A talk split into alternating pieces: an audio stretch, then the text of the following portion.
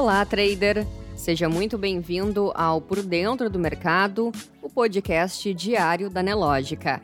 A partir de agora, você confere os acontecimentos e dados econômicos que movimentam e que vão movimentar o mercado financeiro brasileiro e mundial nesta sexta-feira, 21 de janeiro. Na economia, ontem, o presidente Jair Bolsonaro afirmou que negocia com o Congresso Nacional uma proposta de PEC que poderia reduzir o PIS/COFINS que incide sobre os combustíveis. Bolsonaro afirmou já haver uma proposta de emenda à Constituição sendo negociada com a Câmara e com o Senado para diminuir ou mesmo zerar os impostos dos combustíveis. Na véspera, Bolsonaro havia dito que iria apresentar na volta do recesso do Congresso, no início do próximo mês, uma proposta com o objetivo de reduzir o preço dos combustíveis, destacando que a iniciativa já estaria praticamente pronta.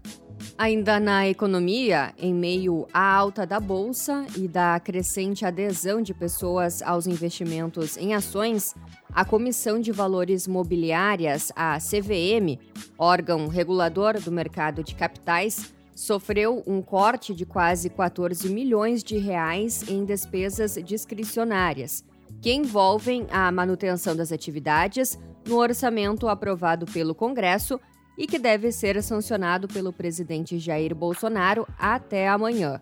Com os cortes, a verba para essas despesas caiu mais da metade e ficaram em 12 milhões de reais. O valor representa o menor orçamento para despesas não obrigatórias em 13 anos, de acordo com a Siga Brasil, que é o sistema mantido pelo Senado. Ex-diretores e ex-presidentes da CVM e associações de mercado apontam que, com 12 milhões de reais, há riscos de paralisação no órgão. A CVM confirmou a redução e disse em nota que, caso o orçamento não seja recomposto, é de se esperar que os trabalhos da autarquia sejam impactados de forma relevante neste ano. Na área internacional, o Banco Central da China disse hoje que cortou as taxas de juros de outra importante ferramenta de política monetária, ao fim de uma semana marcada por medidas de afrouxamento que ressaltaram a preocupação das autoridades com a perspectiva sombria para a segunda maior economia do mundo. Em resposta a perguntas da Reuters, o Banco do Povo da China disse que cortou as taxas de seus empréstimos em linha de crédito permanente em 10 pontos básicos a partir de 17 de janeiro. E no mercado financeiro, o Ibovespa registra queda no início das operações desta sexta-feira, depois de três pregões consecutivos de alta em que subiu 2,56%. O índice acompanha as principais bolsas internacionais e os futuros de Nova York, que também operam no vermelho nesta sessão. Às 10h38, o principal índice da B3 registrava desvalorização de 0,22%, aos 108.868 pontos, nos Estados Unidos, os índices futuros estão no negativo. O S&P 500 cai a 0,56%, o Nasdaq cede 0,88%, enquanto o Dow Jones tem baixa de 0,29%. O dólar também opera em queda nesta sexta-feira, com, com desvalorização de 0,85%, cotado a R$ 5,46.